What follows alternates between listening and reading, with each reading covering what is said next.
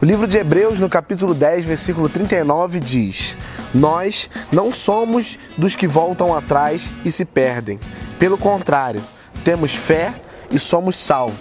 O que eu quero falar para você hoje é: não pare, siga em frente.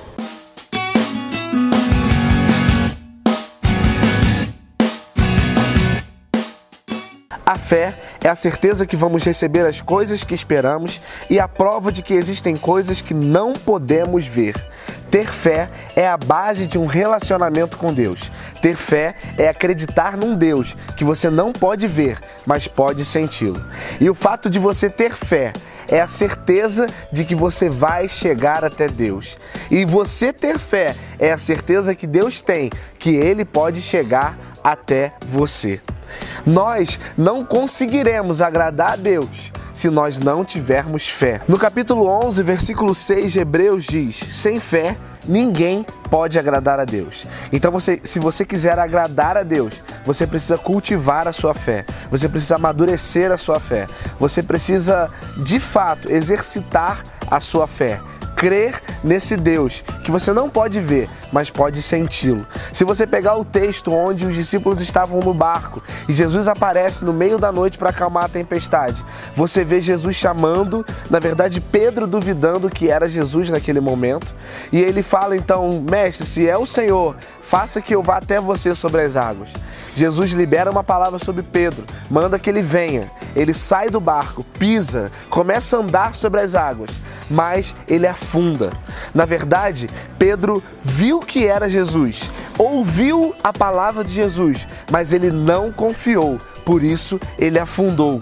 Então não adianta você simplesmente vê-lo, ouvi-lo, se você não pode senti-lo, se você não pode confiar nele. No livro de Hebreus, no capítulo 6, versículo 10, 10 e 12 diz: Deus não é injusto ele não esquece o trabalho que vocês fizeram, nem o amor que lhe mostraram na ajuda que deram e ainda estão dando aos seus irmãos na fé.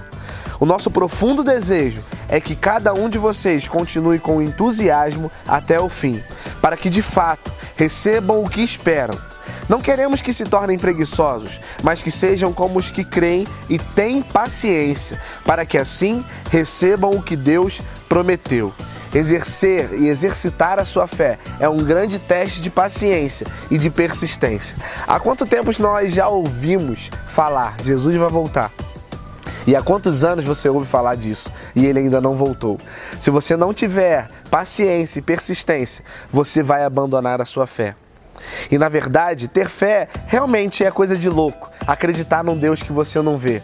Mas abandonar a fé é coisa de covarde. O texto de Hebreus 6,4 diz: Como é que as pessoas que abandonam a fé podem se arrepender de novo? Elas já estavam na luz de Deus, já haviam experimentado o dom do céu e recebido a sua parte do Espírito Santo. Já haviam conhecido por experiência que a palavra de Deus é boa e tinham experimentado os poderes do mundo que há de vir.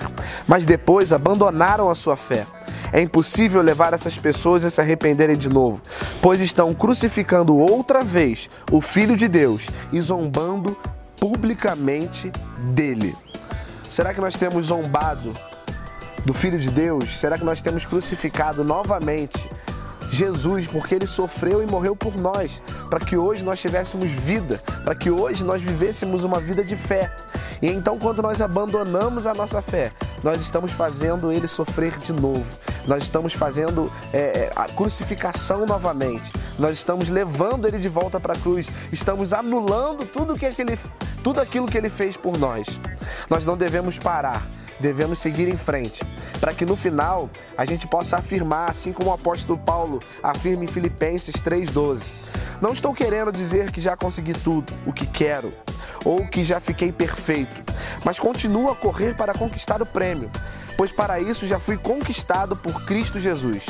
É claro, irmãos, que eu não penso que já consegui isso, porém uma coisa eu faço Esqueço daquilo que ficou para trás e avanço para o que está na minha frente. Corro direto para a linha de chegada, a fim de conseguir o prêmio da vitória. Esse prêmio é a nova vida para a qual Deus me chamou por meio de Jesus.